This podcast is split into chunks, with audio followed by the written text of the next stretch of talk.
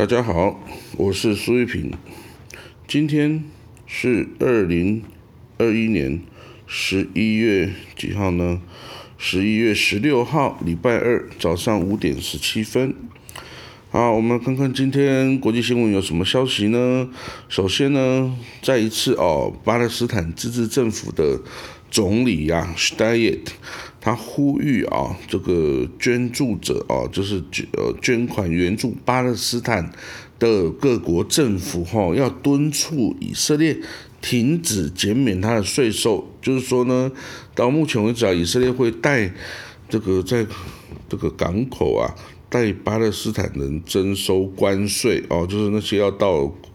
巴勒斯坦的货物啊，他会这个征收关税。但是呢，以色列征收这关税之后啊，就应该要把这个数额啊，要如实的交给巴勒斯坦政府才对呀。但是以色列啊，是把这个这个金额啊，来当做一个要求哦，巴勒斯坦政府要配合他行事的一个一个一个手段哈。他不但这个常常因为这个巴勒斯坦政府啊。资助这个攻击以色列的这些囚犯的家属哦，然后呢，这让以色列非常不满意，认为是资助恐怖分子啊，所以就会常常这个你资助他多少钱，我就从应该要拨款给你的关税中去扣除掉哦，这个数字哦，所以这也是造成了以巴之间纠纷一直没有好转。哦的缘故，我们看到哦，下一则消息啊，以色列国防部长本内干子啊，下周将要访问摩洛哥哦，摩洛哥，摩洛哥现在哦，跟世界上的这个冲突就是在这个西撒哈拉哦，这西撒哈拉哦，这个摩洛哥认为这是。这个地方本来是葡萄牙领土，后来他撤出了，是无主地嘛？那我就在旁边，我就先占无主地。但是没想到呢，这个在这个西撒哈拉有出现一个一个政治运动，叫 Polisario 哦，也是要搞独立的。要说啊，你这独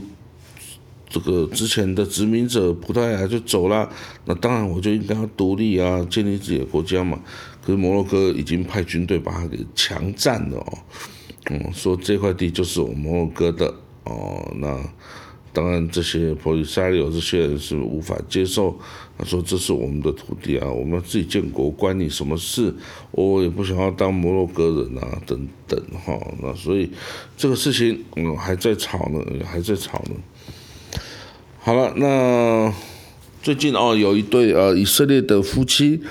哦，公车司机哦，他们夫妻都是公车司机哦。那他们到了这个土耳其去观光，然后到伊斯坦堡，然后他们就看到很多很漂亮的建筑物啊，啊就拿起相机开始猛拍，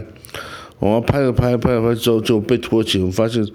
然后冠上他们是间谍的罪名哈，然后之前审判。哎，居然也通过啊把加以羁押了。那以色列人调查之后说，他们完全就是公车司机、旅客啊，完全就没有什么什么情报背景等等啊。你这样做，哦，是不对的。然后啊，这个当然，这个。审判出来，土耳其又说他们就是间谍啊。不过，我觉得这个都是啊，两国关系不不不会友好的时候啊，你要说什么，你要管谁，都是你一句话哦。那这样子的后果就是，可能以色列会禁止他的所有国民到土耳其哦，免得被盯上之后，谁知道会发生什么事情哦。那土耳其其实他这样对待观光客哦，不管他是不是从以色列来。这样对待观光客其实都不是一个友善的行为啊！哦，你这个白天就把他抓起来，又不是晚上再进行，其实这是不太好的啦，哦，不太好的。那但是至少土耳其现在已经允许以色列的领事等外交人员去探视了，监狱探视这对夫妻哈，嗯。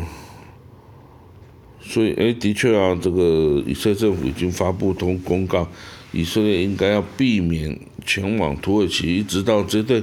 夫妻获释为止哈，否则这个实在是很安危险呐。好，那我们看到哦，伊朗南部产呃发生了一个地震哦，有一人死亡哦，多人受伤等等哈，那这个也都是要注意了，不然怎么办呢？